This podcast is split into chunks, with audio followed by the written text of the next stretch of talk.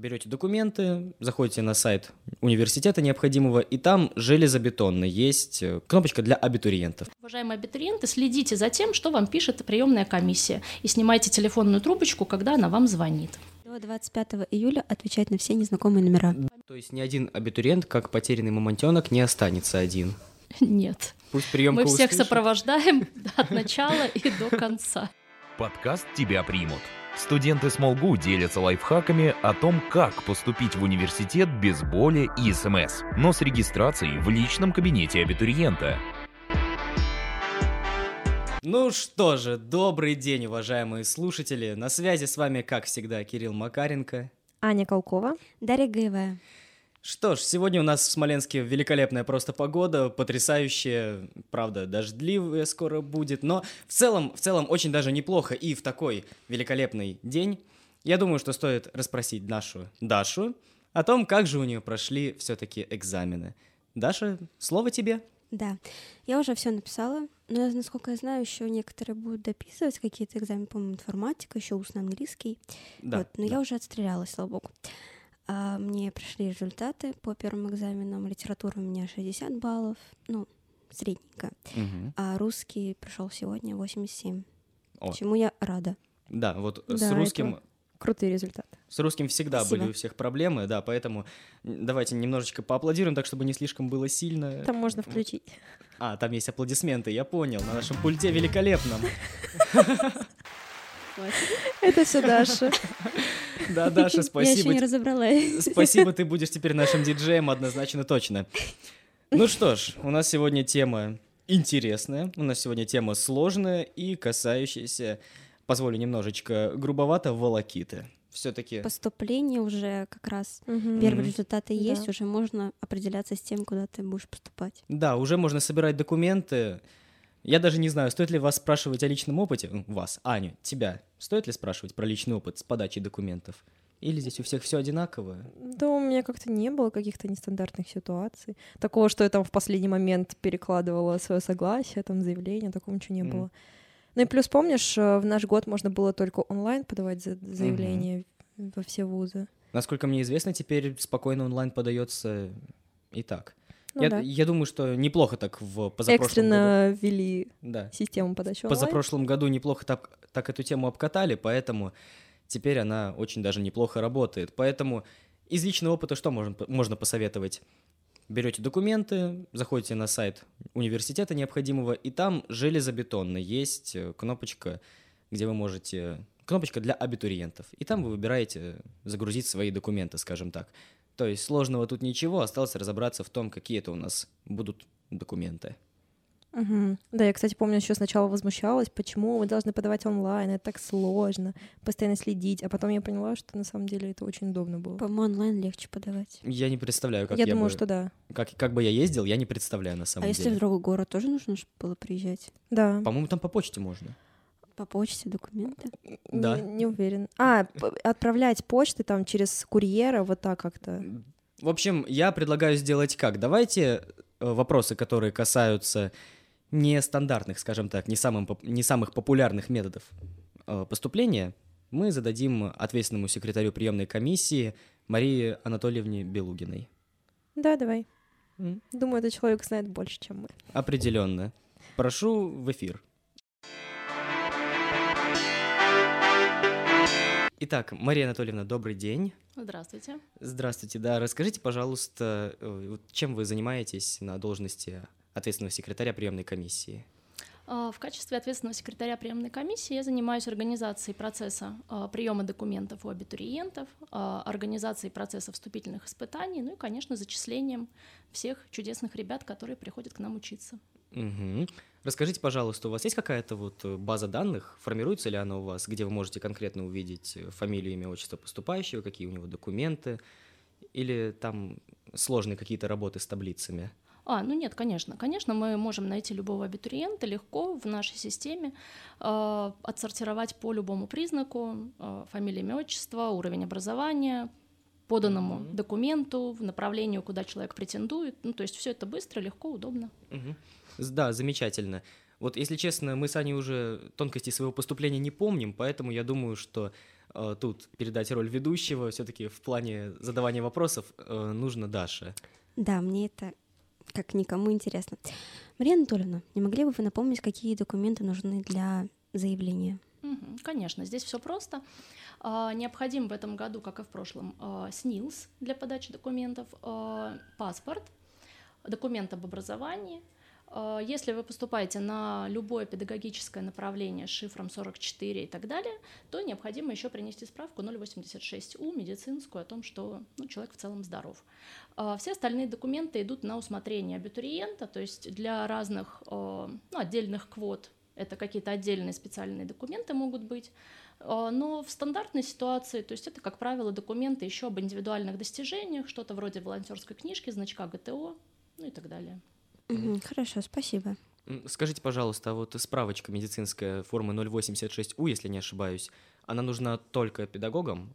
Ну, 44 вот. э, Да, код. только этой Мгм. группы, а на все остальные она не требуется. Мгм, Понял, большое спасибо.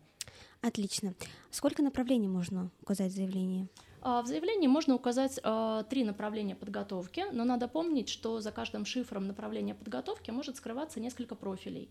Соответственно, а, направлений подготовки три, а вот профилей за ними неограниченное количество тоже можно выбирать. Не могли бы вы привести пример, чтобы лучше понять? А, Да, конечно. Ну, Например, психолого-педагогическое образование.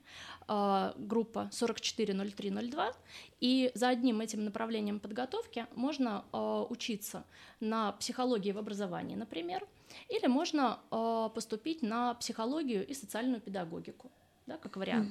Соответственно, абитуриент может выбрать оба этих профиля, и это будет считаться одно направление подготовки. Но уже потом, позднее, принять решение, куда же он все-таки хочет быть зачисленным. А может он, допустим, только одно направление выбрать, и в случае, если, допустим, свободные места будут э, на другом направлении из э, этой же кодировки, могут ли ему, допустим, позвонить, э, сказать, не хотите ли вы поступить вот, э, на А, другое направление? Ну, здесь, к сожалению, так не, не работает. То есть а, необходимо до конца приема документов, это получается у нас 25 июля у очников, определиться с теми направлениями, на которые ты подаешь документы. И даже если ты выбрал меньше трех направлений подготовки, на бюджет ты уже подать документы после 25 числа не сможешь, даже если у нас будет недобор. Только если этот недобор будет потом позднее официально объявлен, и уже в сентябре мы проведем еще одну волну набора вот на эти какие-то специальности. Да? То есть, надеюсь, такого в этом году, конечно, не случится, но тем не менее, да, такая опция может быть. Это сопряжено с какой-то дополнительной головной болью? Ну, вот вы говорите, надеюсь, такого не будет. Ну, для университета, конечно, как сказать, особая гордость заполнить все места сразу. И, в общем, А. не ожидать дополнительных наборов в сентябре, чего мы и не ожидаем. Мгм. Так, понял. Хорошо, могу ли я подать документы через госуслуги? А, да, конечно, через госуслуги вы также можете подавать документы. А, в каком-то смысле это достаточно удобно, потому что Мгм. одной кнопкой да, вы рассылаете сразу в пять вузов, э, ну, которые выбрали, да, если выбрали несколько вузов. И в таком случае это, в общем-то, очень удачный вариант. Если же вы поступаете в какой-то конкретный университет, ну, один или два, например, да, которые находятся в одном городе, то здесь, в общем-то, удобнее воспользоваться личными кабинетами университетов. Хорошо, спасибо. Вот э, тут возник такой вопрос. Э, Если, допустим, у меня недостаточно загруженных документов, то есть что-то я там забыл, у меня будет возможность это догрузить как-то дополнительно в заявку, э, в заявление мое? Или, допустим, мне могут опять же из приемной комиссии позвонить и попросить это все дело дополнить? А, Здесь, смотрите, а, документы должны быть, опять же, да, я подчеркиваю, поданы до окончания срока приема документов. То есть до окончания срока приема документов, если вы подаете документы, ну, например, в начале июля, как обычно все делают, да, получив уже аттестат, уже некоторые результаты ЕГЭ, приходите, подаете.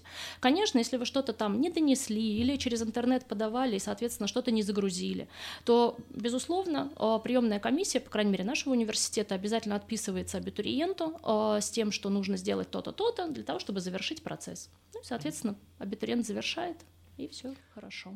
То есть, э, пока абитуриент не загрузит все документы, пока приемная комиссия не одобрит, это не считается полноценно поданным документом, и если он до 25 числа все документы не доздал, то все, он, получается, пролетает. Ну, И- можно сказать и так категорично, я бы более позитивно сказала о том, что, уважаемые абитуриенты, следите за тем, что вам пишет приемная комиссия, и снимайте телефонную трубочку, когда она вам звонит.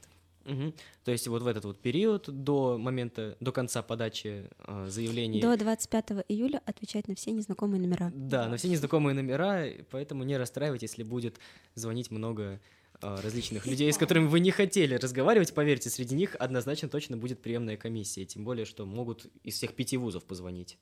Тем временем мошенники, которые нас слушают. Да, великолепно.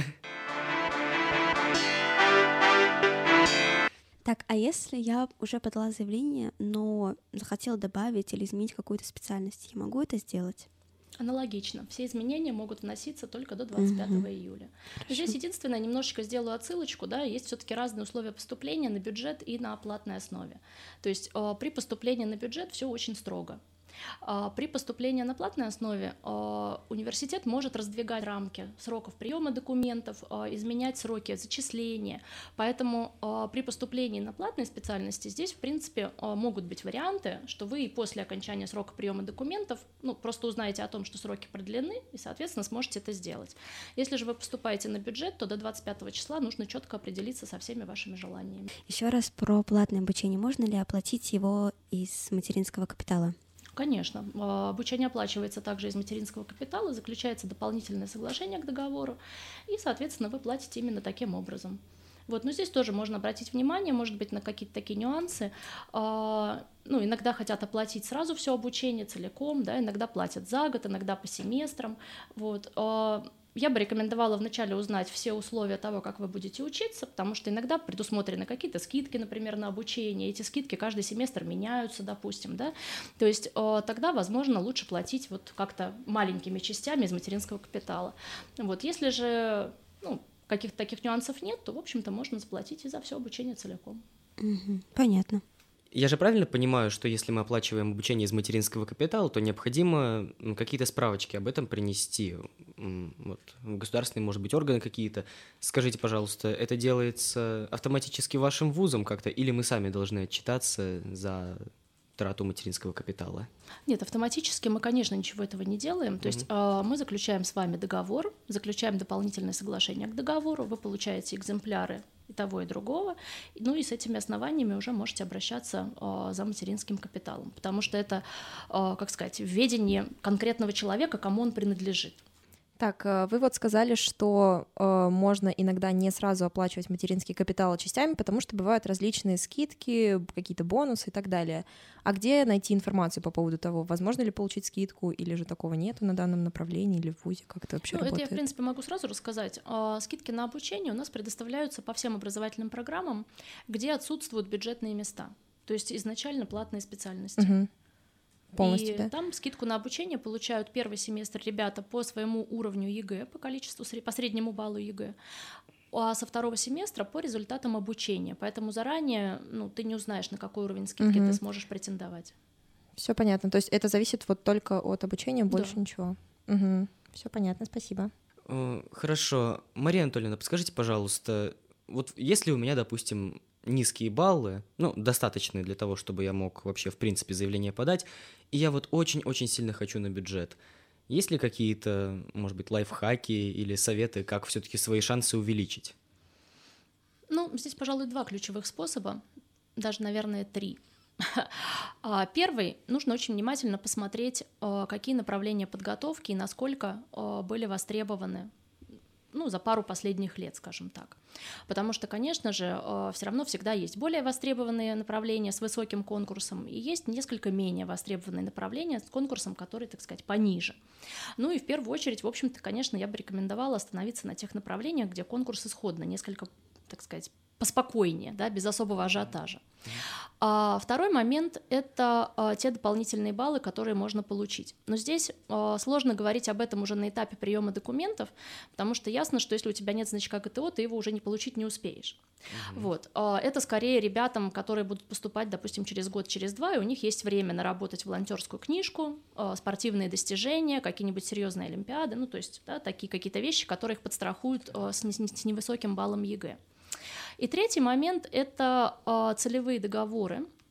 То есть, а, когда абитуриент а, заключает договор с организацией, которая готова принять его потом на работу, и а, за- в соответствии с этим договором э, абитуриент может участвовать в конкурсе именно по целевым местам.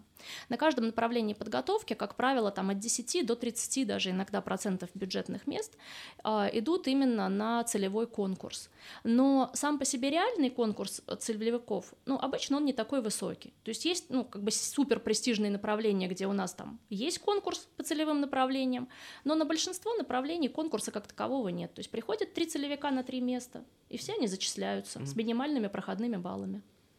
Да, мы, кстати, про целевое обучение рассказывали в своих предыдущих выпусках. Можете послушать. Да, но все равно, я думаю, стоит повторить в рамках уже этого выпуска такой вот вопросик. Есть ли у вас какая-то база данных, где указано, какие организации выдают это целевое обучение? Или же это все ищется только вот абитуриентам?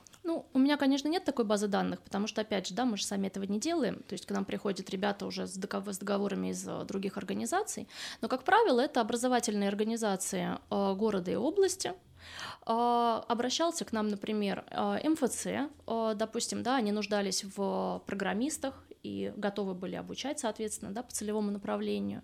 Обращаются ну, иногда из каких-то еще организаций, но чаще всего все-таки мы имеем дело с образовательными структурами. Газпром случайно целевые квоты не дает? Мне кажется, там конкурс повыше, чем у нас на самых престижных местах. Ну, тоже верно, да. Меня очень остро волнует следующий вопрос. А что если, допустим, по конкурсу я прохожу в два университета? В один из них мне нужно э, закинуть согласие о зачислении. Если я не ошибаюсь, документ называется так. Что если я передумал? Есть ли у меня какие-то шансы изменить э, свой выбор? И смогу ли я сделать это в кратчайшие сроки?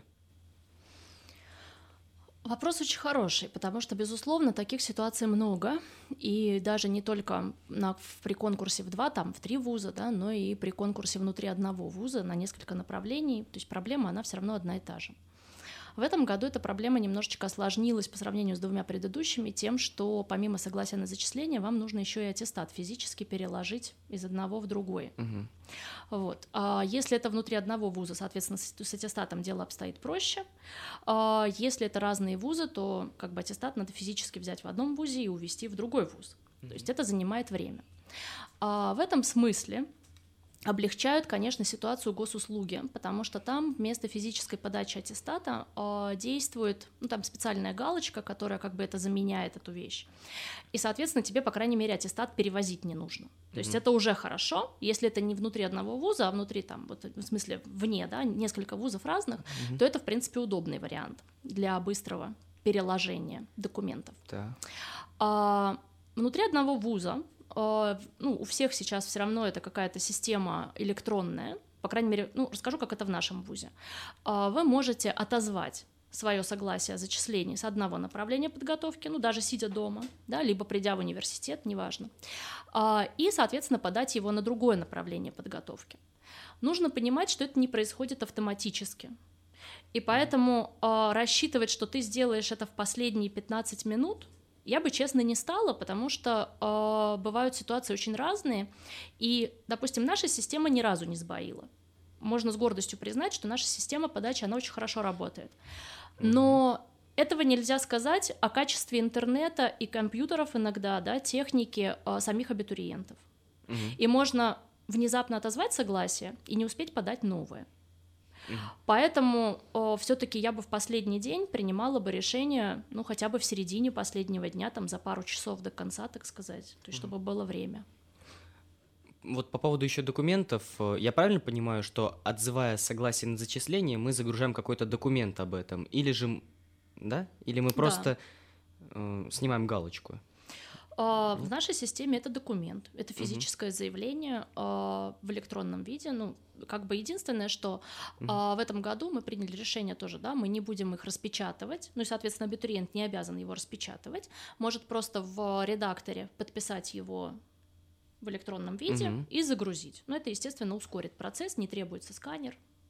То есть все это время можно было сделать это, допустим, в каком-нибудь фотошопе, то есть э, расписать все. Ну, и а... потом нужный документ закинуть. Ну, в а принципе, да. подпись тогда как ставится в таком случае? Ну вот я говорю, в электронном виде просто подписываешь и все. А, электронной подписью? Или... Ну, можно не, нам не обязательно прям специальной электронной А. подписью. Фамилию Есть какой-то редактор, где можно рисовать, нарисуй свою Да, да, подпись, да, да, да. Рисуешь А, в редакторе всё. просто. Ого, как это умно. Я не додумалась до такого. Ну вот я свои документы все фотографировал просто вот под хорошим светом, вот, Так вот так можно. Да, я Можно, сканировала. Около Да, окна. Можно даже Мне не под очень хорошим светом. Мы все принимаем. Лишь бы видно было, что абитуриент изъявил свою волю. Да, то есть это так работает, хорошо. Мария Анатольевна, как лучше подавать документы, очно или заочно? Вот ваше мнение узнать хочется. Мгм. А, Свои плюсы и минусы есть у обоих способов подачи. А, Очно лучше подавать документы, если у вас есть, о, ну, скажем так, какие-то вопросы, да, вы хотите получить, может быть, консультацию, может быть, узнать немножко подробнее об образовательной программе, да, то есть нет еще четкой уверенности, куда и как, и, соответственно, в университете, конечно, есть возможность э, поговорить с преподавателями, поговорить с деканом факультета и уже более конкретно определиться. А Если вы подаете дистанционно, то ну, плюсы, понятно, тоже очевидны. Вы дома, особенно если вы живете где-нибудь очень далеко и вам нужно ехать, то здесь этого ничего не нужно, все это очень удобно и просто подается. Поэтому, ну вот, при уверенности, знании того, куда вы хотите поступать, в принципе, я бы выбрала дистанционную подачу документов. Если есть какие-то сомнения, и там, да, еще вот как раз размышления, о которых вы говорили, чтобы в последний момент судорожно не менять направление подготовки, лучше приехать в университет, получить уже все исчерпывающие ответы на свои вопросы и подать там. То есть можно приехать в университет и задать вопросы, которые вот интересуют наших конечно. слушателей. Скажи- Конечно. Скажите, пожалуйста, можно ли поговорить с приемной комиссией, допустим, на дне открытых дверей? И как часто это практикуется? А, На дне открытых дверей, конечно, можно, но в этом году, а, теперь уже, да, в ходе этой приемной кампании, а, наверное, у нас остался только один день открытых дверей, который будет проводиться после уже публикации конкурсных списков, как раз ну, буквально в коротенький промежуток времени, когда ребята будут принимать решение, куда же положить согласие на зачисление. Мария Анатольевна, подскажите, пожалуйста, как часто вообще абитуриенты косячат э, при подаче заявлений? Стоит ли здесь быть более внимательным или не так часто можно косяки встретить? Ну, у вас тут несколько вопросов в вопросе. Я бы сказала так. В жизни всегда лучше косячить меньше и быть более внимательным. Мгм. Это, это как психологу, мне кажется, объек- как сказать, объективно важным. Да. Вот. Но а, с точки зрения косяков при подаче документов, о, как мы с вами говорили, то есть приемная ком- комиссия отписывается, помогает эти косяки исправить, поэтому, в общем, это не смертельно, если это происходит во время подачи документов. То есть ни один абитуриент, как потерянный мамонтенок, не останется один. Нет. Пусть приемка Мы всех услышит. сопровождаем от начала и до конца. И даже оказываем поддержку тем, у кого, к сожалению, там, например, не получилось поступить. В общем, Мгм. с ними мы тоже психологически работаем. Я считаю, что это великолепно. Highly appreciate your job, грубо говоря. Надеемся, очень- что такого ни у кого не будет, что все поступят. Да, и вашу работу мы, безусловно, очень ценим. Мы, мы, мы мы даже не представляли, если честно, вот как уже студенты, насколько сложно все-таки работается, насколько много у вас обязанностей. Ну, я не одна же работаю, у нас Мгм. а, очень хорошая приемка, которая построена а, во многом тоже из ребят, а, студентов, которые хорошо знают и понимают потребности, так сказать, ребят, да, следующих за ними, поступающих к нам. Поэтому, в общем, работа достаточно слаженная.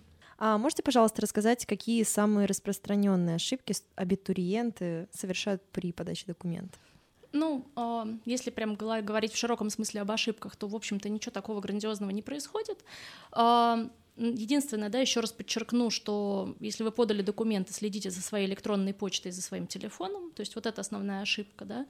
Вот, ну и когда вы что-то отправляете, то тоже, наверное, да, стоит посмотреть вначале, что за документы ты прикрепляешь. То есть одна девушка нам прикрепила раз шесть подряд, то есть мы возвращали письмо туда-обратно, да, просили ее исправить а, паспорт своей машины Kia вместо собственного. Ничего, с ней мы тоже наконец добились в итоге нужного документа. Да, то есть все-таки она свой паспорт принесла. Хорошо. А вот еще такой вопрос. Э, Допустим, приемная комиссия позвонила мне как абитуриенту, я не смогла поднять трубку по какой-то причине, а позвонят ли мне еще раз, или мне надо будет перезванивать самой? Вот Ну- сколько раз вы пытаетесь дозвониться до абитуриента? Ну, честно скажу, у нас нет какого-то такого норматива. Скажем так, мы стараемся просто э, пора по всем источникам достать абитуриента, который у нас есть. Мгм. То есть мы напишем обязательно ему в личном кабинете, мы обязательно напишем ему письмо в электронную почту, мы обязательно позвоним ему по телефону и пришлем смс -ку. Но если на все эти способы ответа не было, то Мгм. тут мы бессильны. Ну, я не могу сформулировать мысль.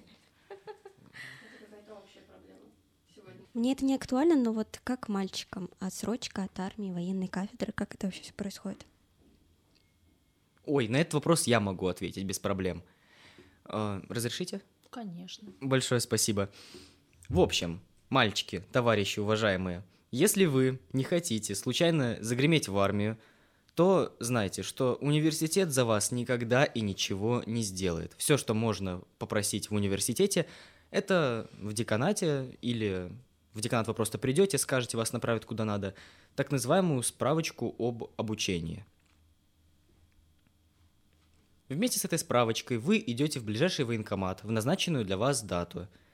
Показывайте и говорите, товарищ, кто-то там, капитан, например, вот 4 года меня или сколько там вы учитесь, не трогайте. Вам дают повесточку, ее можно, в принципе, выкинуть. Вам все равно новую пришлют в ближайшее время.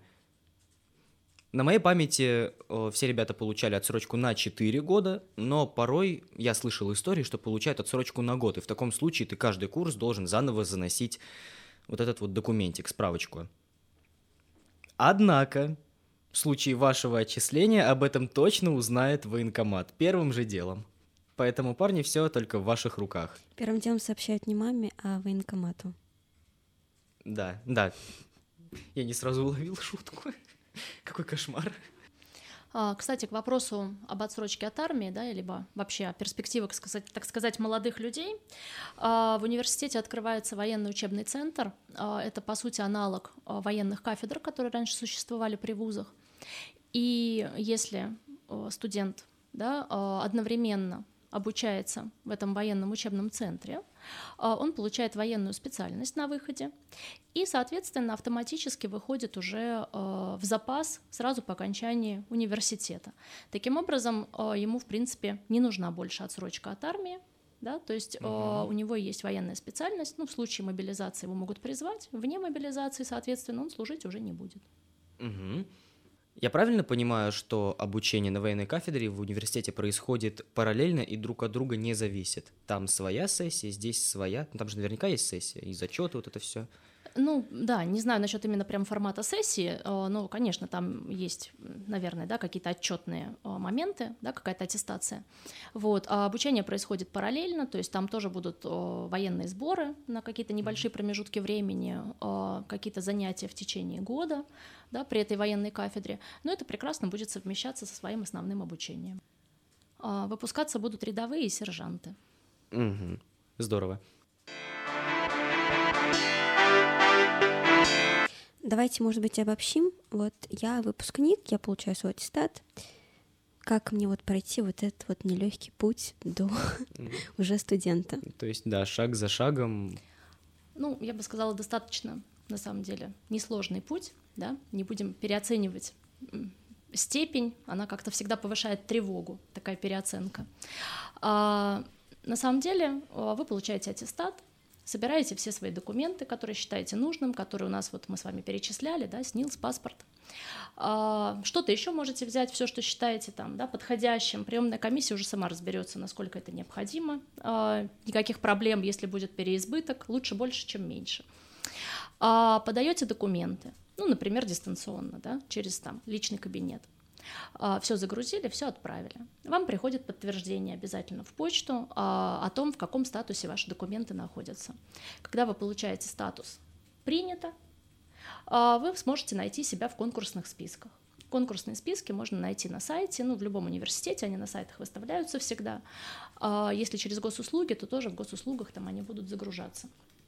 Соответственно, а, вы себя нашли в этих конкурсных списках, вам нужно определиться, а, куда вы хотите быть зачислены в соответствии с тем, какое у вас место там, да, в рейтинге на разные направления подготовки. И вы подаете согласие на зачисление вместе с аттестатом а, туда, куда вот выбрали, да, где у вас шансов больше, где вы считаете, что это будет как раз самый подходящий вариант. А, после этого издается приказ на зачисление, где вы себя находите, соответственно. Ну и можете ехать отдыхать. А вы уже знаете дату, когда придет приказ о зачислении? Конечно. Приказ о зачислении в этом году будет издан 9 августа Угу. по очной бюджетной форме. Вы говорили о том, что при выборе университета и факультетов различных э, необходимо смотреть на несколько факторов. Как вообще принять решение? Здесь, конечно, нет какого-то единого рецепта. Наверное, было бы это все очень просто, если бы он был, да, и все бы абсолютно поступали тогда. Но э, учесть, наверное, нужно следующие вещи. Во-первых, это, конечно, востребованность э, того направления подготовки, которое ты выбираешь, потому что это, безусловно, э, вопрос потом твоего дальнейшего трудоустройства, ну и вообще смысла того, ради чего ты идешь в университет. Да? То есть нужно выбрать, конечно, то, что востребовано, и то, что тебе нравится. Э, Это два э, первых основных момента, на которые нужно обратить внимание. Второй момент — это, конечно, твои результаты ЕГЭ, потому что если твои результаты ЕГЭ, э, ну, может быть, да, там, недостаточно высокие для мечтаемого тобой вуза, да, то, в общем, смысл тратить время. Ты, конечно, можешь на удачу подать туда документы на всякий случай, да, поэтому вузов и 5, случиться всякое может, и это, это правильно, да, все-таки сделать это. Но нужно понимать, что свой уровень в соответствии э, с тем, какой приблизительно средний уровень поступающих э, в этот университет на эту специальность. Соотнести себя с этим, с этими цифрами. Вот. Ну, а что еще? Не знаю, все остальное очень индивидуально. Кому-то важен географический фактор, кому-то не важен, наоборот, хочется от семьи подальше уехать. М. То есть все очень так.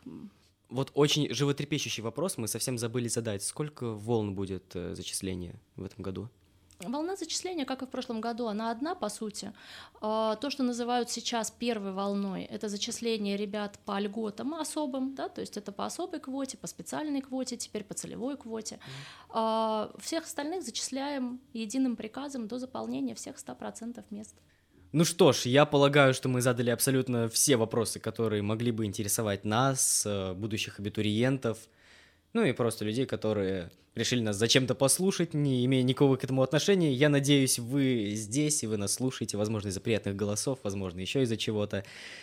Мария Анатольевна, вам большое от нас спасибо за то, что вы нам рассказали о подводных камнях поступления, в принципе, о том, как это происходит. Э, Спасибо вам за то, что вы выполняете свою работу, потому что как человек, который два года назад поступал, я очень и очень сильно оценил, насколько хорошо работает приемная комиссия в нашем университете, насколько там все дружелюбны, насколько готовы помочь. Повторюсь, э, это не каждому дано, и спасибо вам. Спасибо вам за ваше старание. Спасибо. большое. Спасибо большое. Спасибо, очень приятно. Если будут еще какие-то вопросы, обращайтесь, с удовольствием на все ответим. Итак, Даш, как всегда, традиционно, расскажи, пожалуйста, стало ли тебе понятнее, стало ли тебе проще, возможно, подуспокоилась как-то? Ну, отчасти, да, потому что, казалось бы, сейчас все самое сложное позади, но нет, еще нужно поступить, заполнить все документы правильно, дождаться Видели бы вы сейчас глаза Даши. Прям, прям, прям вот безумно грустный человек перед нами сидит. Даша, расслабься, ты Ну, сдала представьте, экзамены. ну, а, ну, вы знаете, еще ЕГЭ, потом еще и поступление. Ну, да, да, нам не понять. У нас Да, курсовые экзамены, это, да, это все да, да. бред. Вот человек, человек все написал, я не знаю, дождаться просто осталось результатов. Это не, это не так волнительно. На самом как деле сложнее, мне кажется, поступить. От лица всего нашего дружного коллектива, скажем так, подкастерского, от лица всех, кто принимает участие в записи этого подкаста, и не только записи, мы хотим сказать тебе, что ты огромная, огромная молодец. Да. Спасибо вам Да. большое. У тебя все получилось, и мы считаем, что это просто и напросто великолепно. И все еще получится с подачей документов, подачей заявления и поступления. Тем более, когда в нашем Смоленском государственном университете такая прекрасная приемная комиссия. Да. верно. Спасибо вам большое. Конечно же, наши слушатели об этом не узнают, но мы сидим здесь уже целый час и 20 минут. Сидим в прекрасно оборудованной студии, которую нам любезно предоставил Артем Дмитриев. Студия под названием Small Talk. Запись подкастов э, и всего прочего, что может ваша душа пожелать. Великолепное место. А теперь мы подводим итоги. В общем-то, я считаю, что выпуск сегодня получился безумно продуктивным, безумно информативным. А с вами, как всегда, был я, Кирилл Макаренко. Аня Колкова. Дорогие вы. Всем спасибо. Всем, кто сдает еще ЕГЭ, удачи. Держитесь, ребят.